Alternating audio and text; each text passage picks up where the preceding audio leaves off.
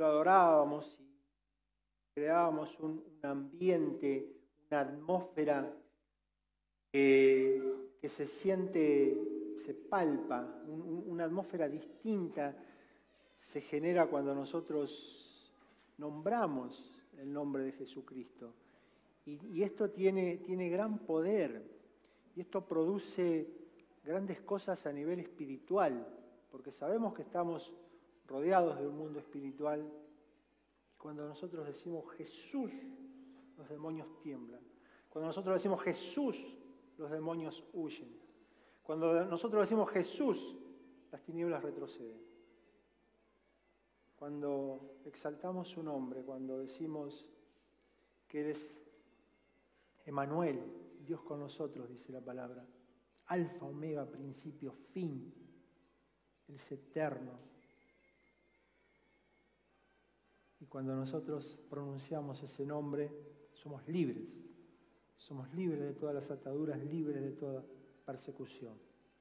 Vamos a, vamos a comenzar Vamos a estar tomando lectura en la segunda carta a Timoteo. Segunda carta a Timoteo a partir del versículo 1 vamos a leer hasta el versículo 6.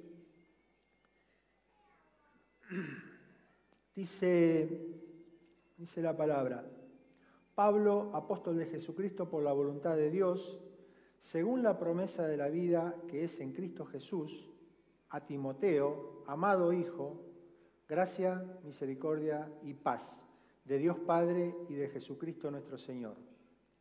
Doy gracias a Dios, al cual sirvo desde mis mayores con limpia conciencia, de que sin cesar me acuerdo de ti en mis oraciones noche y día, deseando verte al acordarme de tus lágrimas, para llenarme de gozo, trayendo la memoria de la fe no fingida que hay en ti, la cual habitó primero en tu abuela Loida, en tu madre Eunice, y estoy seguro que en ti también. Por lo cual te aconsejo que avives el fuego del don de Dios que está en ti por imposición de mis manos. Padre, gracias por tu palabra, la bendecimos, pedimos Señor que vos a través de ella y a través de tu Espíritu Santo nos hable, nos ministres, nos, nos contengas Señor en estos tiempos difíciles y nos des eh, la guía para transitar este camino junto a ti. Te damos gracias en el nombre de Jesús. Amén. Esta carta el, apóstol Pablo la, escribe desde, desde, la prisión. El apóstol Pablo estuvo dos veces en prisión. La, primera aparece en el libro de los Hechos. Fue liberado por un tiempo y esta es la segunda ves que él está preso y la última porque después fue ejecutado por orden de Nerón. Y, Pablo en esa condición, el apóstol está pensando en su familia espiritual, en esa condición que él, sabía ya que era su tiempo final, sabía que, había llegado la hora de que iba a ser ejecutado, y en, y en esa condición él, él escribe y en este caso le escribe al, a su discípulo, que es Timoteo. Y Pablo piensa en esa, en esa familia y él, él lo trata de hijo, pero si bien no es un hijo natural, sino que es un hijo espiritual. Y él, él lo, lo, llama, lo nombra como hijo. Y también él bueno, en, el primer versículo vemos que él eh, saluda, se, presenta como, como, apóstol, como siempre lo hace en todas sus cartas. Y en, la, en el segundo versículo, si lo podés poner, por favor, Jane, dice, a Timoteo, amado hijo, gracia, misericordia y paz. Gracia, misericordia y paz de Dios Padre y de Jesucristo nuestro Señor.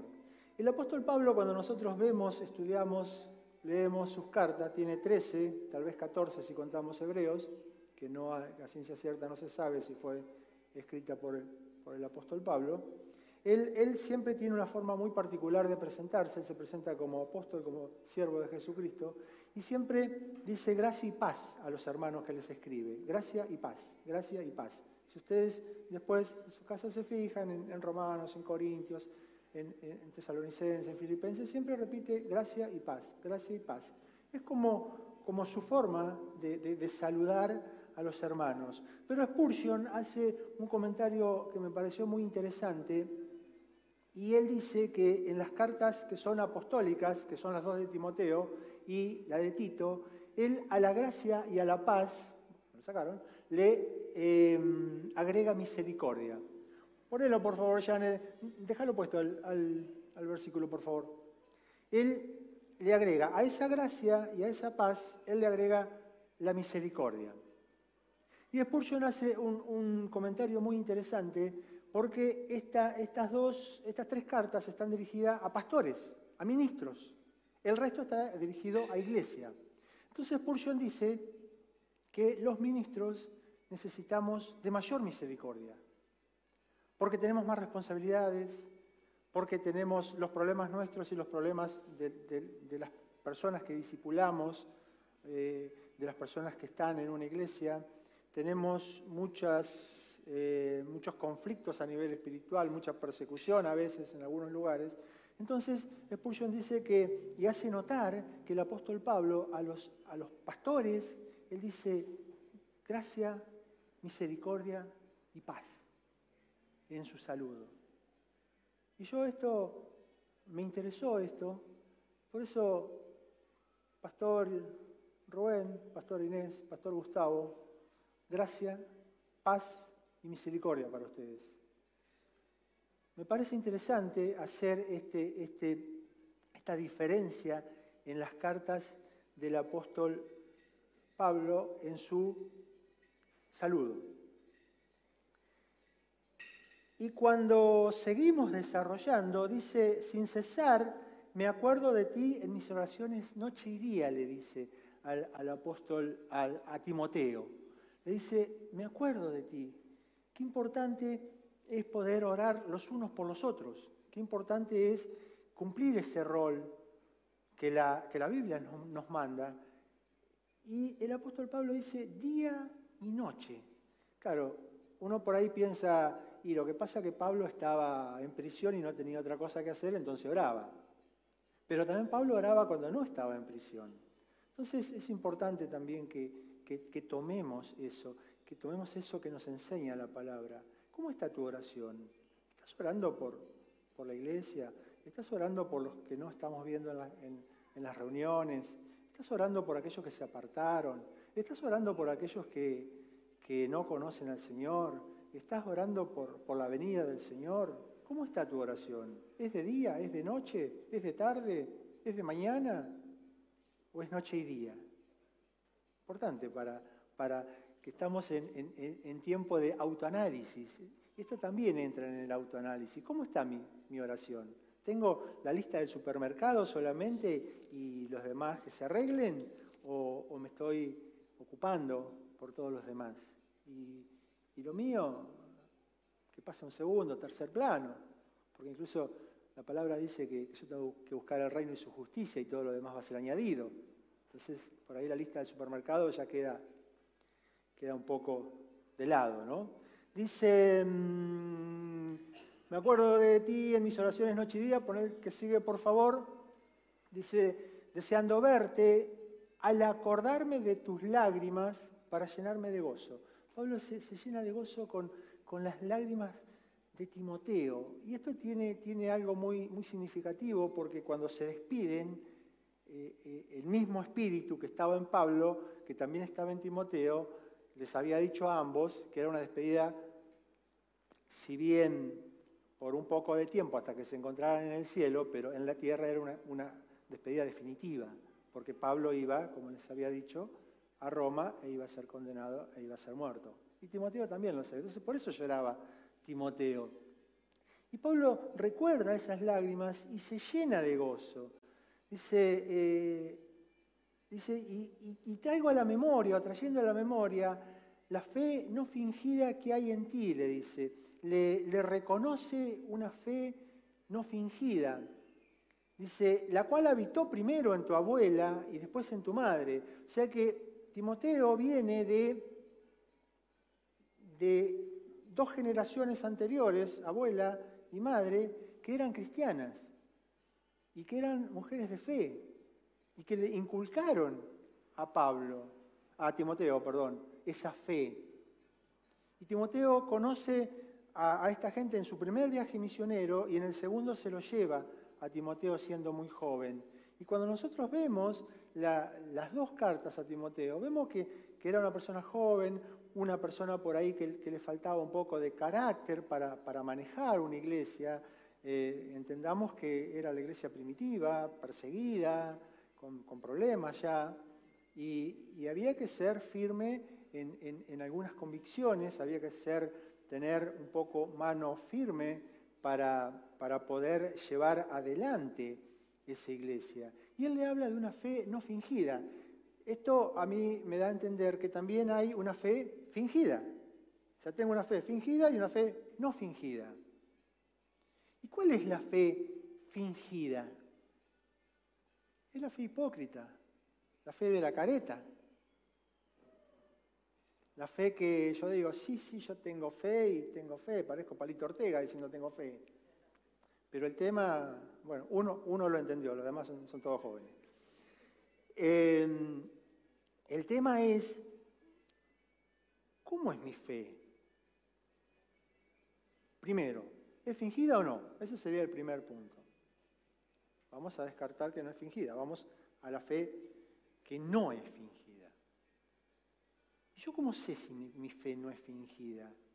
Otra vez vuelvo al autoanálisis, otra vez vuelvo a, a preguntarme si mi fe es cuando me va todo bien, si mi fe es cuando tengo buen trabajo, si mi fe es cuando tengo salud.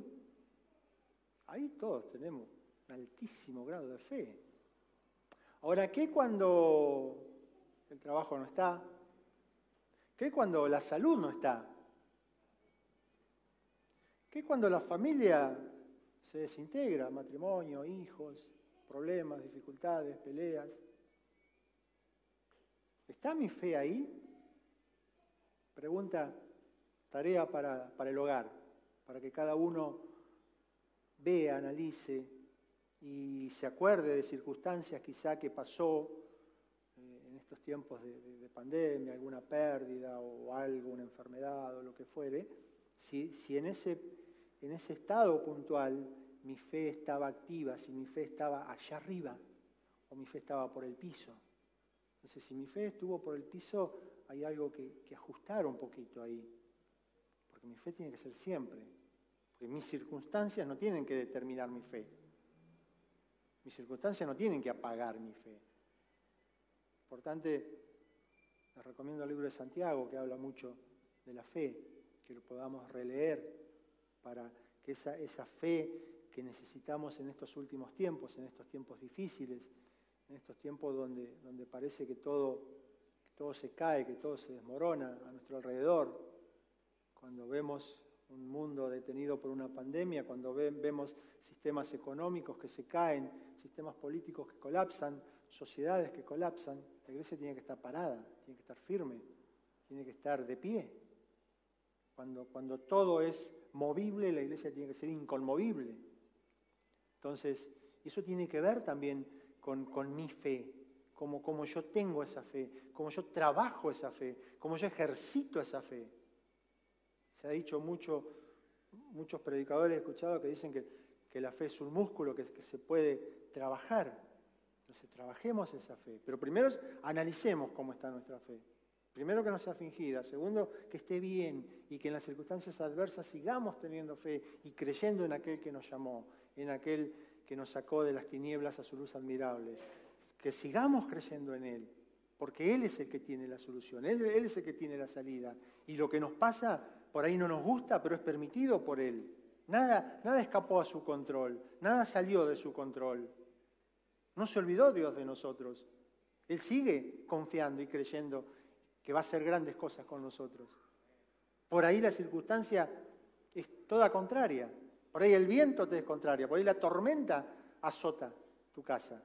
Pero habíamos dicho que la casa tiene que estar cimentada sobre la roca. Entonces fíjense cómo todo, todo se va encadenando, todo se va juntando. Dice, entonces, ahí tenemos un poco el tema de la fe. Y fíjense que dice, y estoy seguro que en ti también. Pablo, lo conocía muy bien porque él lo formó. Estoy seguro que en ti también. Pon el 6, por favor, Yanni. En el, versículo siguiente, y acá es donde, donde está el énfasis de esta prédica que justamente se llama Aviva el Fuego. Dice, por lo cual te aconsejo, te aconsejo que avives el fuego del don de Dios que está en ti por imposición de mis manos, dice el apóstol Pablo. Él le impuso las manos y le dio el don. Él le está diciendo que, que, si le está diciendo que avive el fuego, quiere decir que ese fuego en algún momento decayó, que ese fuego se está apagando. Y, y tiene que ver, cada uno de nosotros mínimamente tenemos un don. O sea, todos los que estamos acá tenemos, aunque sea un don, que viene del Espíritu Santo.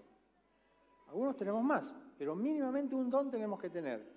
Y ese don viene del Espíritu Santo mismo. La palabra dice que el Espíritu Santo reparte como Él quiere los dones. ¿Sí? Él los reparte como Él quiere. Puede ser palabra de ciencia, palabra de sabiduría, fe, de hacer milagros. Sigue la lista. ¿Sí? Entonces tenemos un don. Ahora, también, si quieren saber más de los dones, 1 Corintios capítulo 12, todo el capítulo habla de dones. Yo les doy las herramientas para que ustedes usen. Entonces, ahora, el don yo lo puedo tener y lo puedo tener guardadito bajo siete llaves y no lo uso para nada. Y el Señor no va a venir y me, va a decir, va, vos no usas el don, vení que te lo saco. No, porque también la palabra dice que los dones son irrevocables. Ahora, ¿para qué el Señor nos da dones? ¿Para guardarlo bajo siete llaves? No, para usarlos. ¿Sí? Entonces, volviendo a, Timoteo, él, era un hombre que, necesitaba como ese empujón de Pablo. Necesitaba quizás por su carácter, quizás por su juventud, quizás por su falta de experiencia, por un montón de, cosas, él, él, necesitaba que alguien lo estuviera como animando atrás. Y quizás Quizás muchos de nosotros nos pasa eso, que necesitamos a alguien que nos anime. Bueno, acerquémonos a alguien que, tenga sus dones en, actividad, peguémonos a alguien para que nos ayude, nos impulse, nos empuje a usar eso, es, eso tan, tan precioso que el Señor nos ha dado.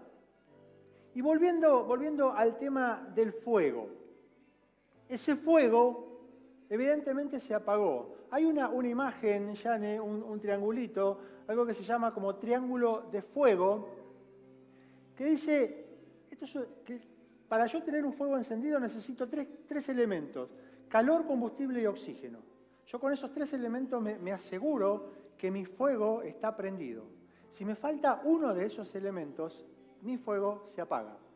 Por eso cuando, cuando una persona se le prende en fuego las ropas, eh, tiene a salir corriendo, que, que no es lo más aconsejable. Hay que tirarlo al piso y cubrirlo con una manta en lo posible mojada.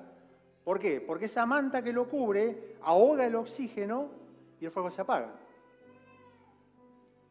Hay una experiencia que se hace en física que se pone una vela prendida dentro de un recipiente, una campana, un frasco, algo cerrado. La vela está prendida por poco tiempo. La vela se apaga. ¿Por qué? Porque consume todo el oxígeno que está dentro del recipiente y la vela se apaga. Bien, ahora yo a ese triángulo, que es el triángulo del fuego normal, llamémosle, yo tengo el triángulo del fuego espiritual, donde yo esos tres elementos los puedo reemplazar. Los puedo reemplazar por la oración, por el ayuno, por la palabra. Y tengo mi triángulo de fuego espiritual, oración, ayuno, palabra.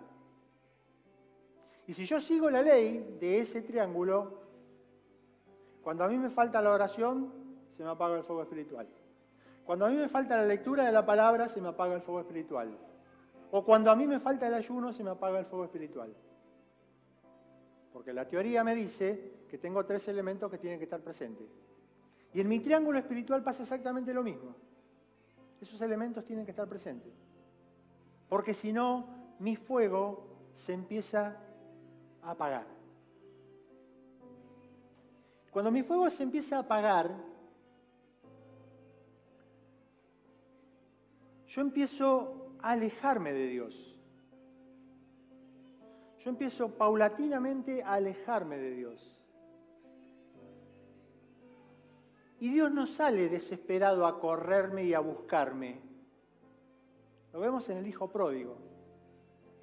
El hijo pródigo un día se, se amotinó contra el padre y dijo, dame todo lo mío que yo me voy. Y el padre no le puso oposición. Está bien, toma, acá está, anda. Y no fue todos los días donde estaba el hijo a decir, volvé, vení, te extraño. Si bien lo estaba esperando, dice la palabra. Pero no tomó esa acción de ir a buscarlo. Entonces nosotros cuando nos empezamos a alejar, tampoco Dios va a tomar la acción de salir a buscarnos. ¿Y qué le pasó al hijo pródigo? Terminó literalmente en un chiquero de chanchos. Terminó revolcado en la mugre de los cerdos y comiendo la comida de los cerdos. Eso nos pasa cuando ese fuego espiritual, ese triángulo, oración, ayuno, palabra, se rompe y nos empezamos a correr. Y nuestro fuego se empieza a apagar. Y nos empezamos a alejar. Y nos empezamos a meter en problemas. Y nos falta la comida, que es la palabra. Y como no hay palabra para comer, entonces comemos comida de cerdos. ¿Todo por qué? ¿Dónde arrancó eso? En el triángulo de fuego espiritual que se rompió. Por eso el apóstol Pablo le hace, le hace énfasis a Timoteo de que avive, avive ese fuego fuego es muy usado. Nosotros cuando vemos la Biblia en el Antiguo Testamento, vemos, no sé, por ejemplo en Éxodo, una zarza que se prende fuego y, ahí está la magnificencia de Dios y la zarza arde y no se consume y no se apaga. Vemos a Elías descendiendo fuego del cielo. Vemos el monte cuando el Señor desciende prendido fuego literalmente. Libro de Éxodo. Vemos cuando personas, sacerdotes, ofrecían un sacrificio, que era un becerro, y lo ponían en el altar y descendía el fuego y lo consumía. Ahora ustedes dirán, ¿qué? ¿Tengo que salir a buscar una vaca y ponerla? No, eso ya, fue. Eso es, eso es el Antiguo Testamento, es la ley. Ahora, ¿lo podemos hacer hoy? Sí, claro que sí. Claro que lo podemos hacer. Ofrezcamos nuestro sacrificio. ¿Cuál es nuestro sacrificio hoy? Obediencia, santidad, sacrificios de labio, adoración. Ofrezcamos nuestro sacrificio. Cuando nosotros ofrecemos nuestro sacrificio, vamos a ver ese fuego que desciende del cielo. Porque Dios es el mismo, Dios no cambió. Y cuando nosotros ofrecemos un sacrificio, la presencia de Dios se hace manifiesta y el fuego consume. Y ese fuego que va a descender va a consumir todo lo malo que tengamos. Y vamos a ser probados a fuego. Y nuestra fe también va a ser probada, como dice la carta de Pedro, como el oro, con el fuego. Pero tenemos que hacer descender ese fuego. Tenemos que provocar nosotros que ese fuego descienda. Porque Elías no se quedó sentado en una reposera hasta que descendiera el fuego. Él lo hizo descender. Porque el sacerdote cuando ofrecía un sacrificio, él era el que intercedía para que el fuego descendiera. Entonces cuando nosotros ofrecemos nuestro sacrificio, tenemos que interceder para que ese fuego descienda y esté presente en cada uno de nosotros.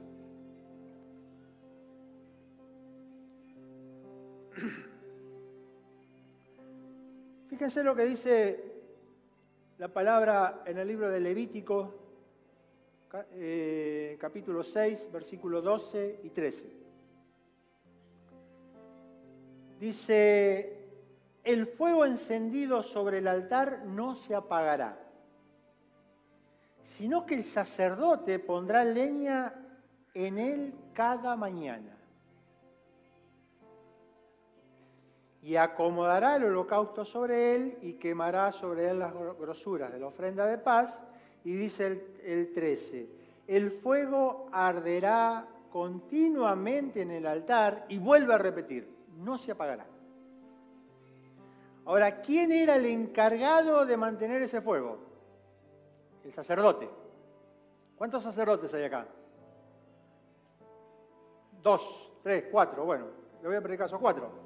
Sacerdotisas, ¿no hay sacerdotisas acá? ¿Dónde están las hermanas? ¿No, se creen sacerdotisas? La palabra dice que, que somos real sacerdocio, ¿eh? No nos olvidemos de eso. Acá está lleno de sacerdotes y sacerdotisas. La palabra dice que el sacerdote o la sacerdotisa, en este caso, es la encargada de cuidar el fuego. ¿Estamos cumpliendo ese rol? ¿Estamos cuidando el fuego? Dice, cada mañana, fíjese, dice, cada mañana pondrá leña. ¿Qué leña le podemos poner hoy? No me diga eucalipto, no me diga quebracho, no me diga espinillo dígame adoración, dígame palabra, dígame rodillas dobladas. Eso es lo que mantiene el fuego. Eso es lo que, lo que hace que ese fuego no se apague. Y si el Señor nos da esta palabra es seguramente porque acá tiene que haber algún Timoteo o alguna Timotea que ese fueguito se está, se está apagando. Porque venimos de hablar de la tibieza. La tibieza tiene que estar íntimamente relacionado con, con este fuego apagado. Porque el fuego cuando se apaga me produce tibieza. Ya las cosas de Dios, ya estoy ahí en el medio, como habíamos dicho que ni frío ni caliente, ya estoy tibio. Y acordémonos que esa tibieza no era apta para el Señor. Esa tibieza nos iba a terminar escupiendo o vomitando por esa tibieza. Entonces, quizás, quizás el, enemigo te tiene, tiene callado o te quiere callar. Te dice, vos no sos capaz, vos no estás autorizado, mirá, cómo, cómo, cómo, te manejás, mirá lo, que hiciste, te, trae alguna culpa te quiere callar y quiere que vos solito te, te empeces a descuidar ese fuego para que empiece a apagarse. Pero te digo que, como ministro del Señor, te digo con, la autoridad que, que nos ha sido dada, que el Señor hoy quiere encender fuegos. El Señor hoy quiere avivar los dones. El Señor hoy quiere potenciar los ministerios. El Señor quiere una iglesia encendida, una iglesia activa, con todos los dones del Espíritu fluyendo. Hoy es el día para, para avivar ese fuego. Hoy es el día para que, que pidamos la ayuda del Espíritu Santo y, nos podamos arrepentir si hemos descuidado ese don que nos ha dado. Y que podamos decirle, Señor, perdóname, perdóname porque descuidé los dones que me diste. Perdóname porque no hice uso adecuado de ellos. Perdóname porque me distraje y mi fuego se me apagó.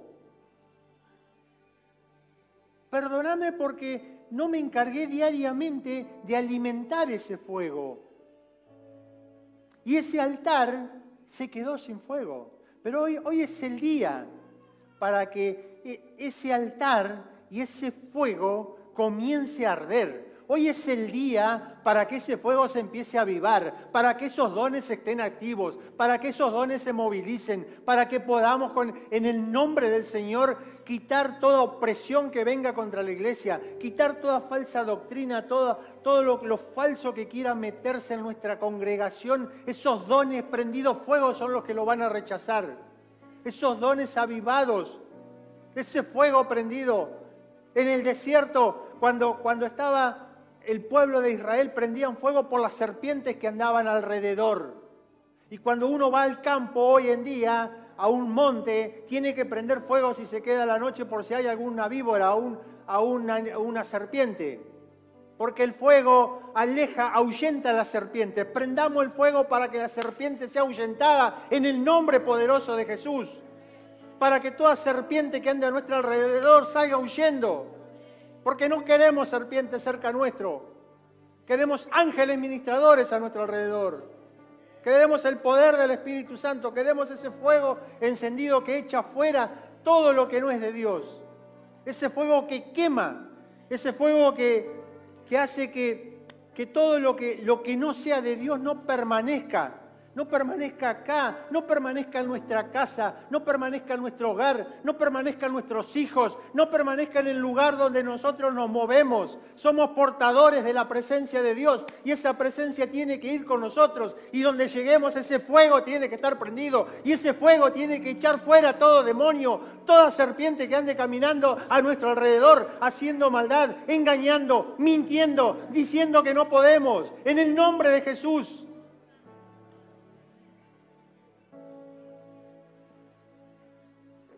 Pongámonos de pie.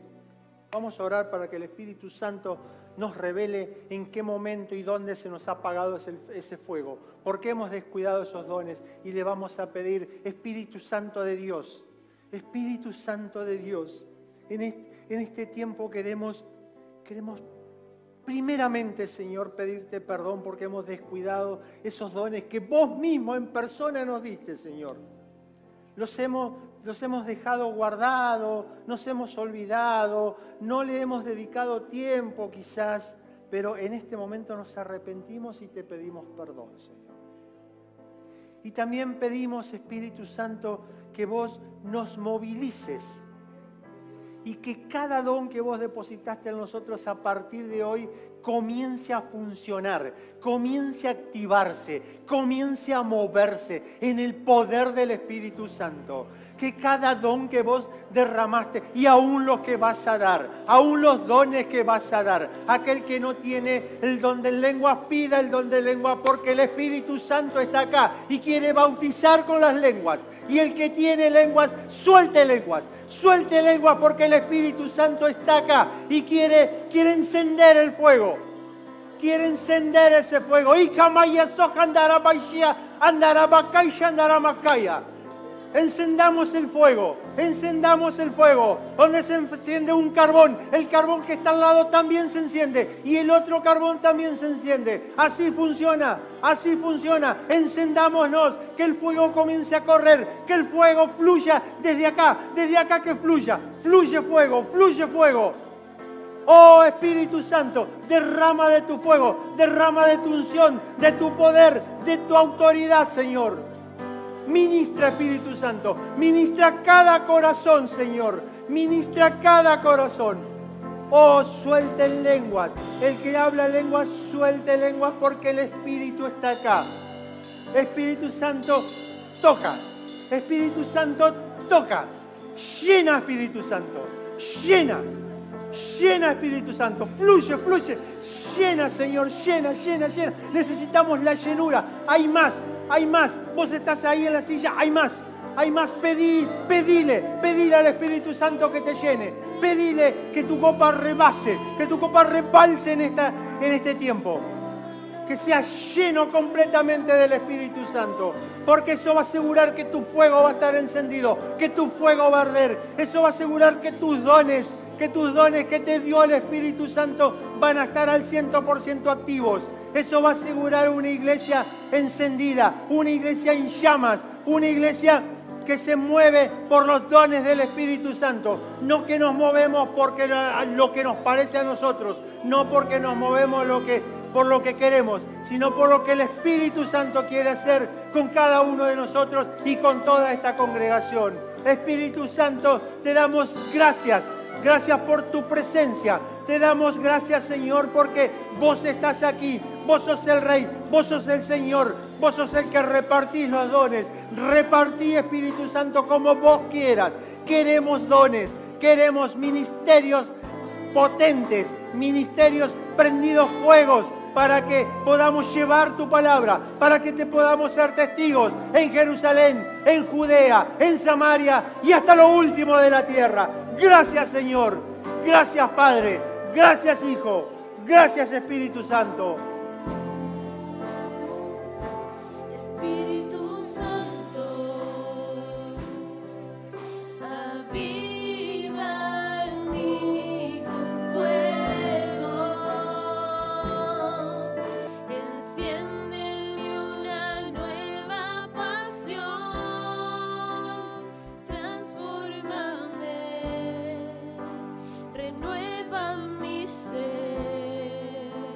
You did.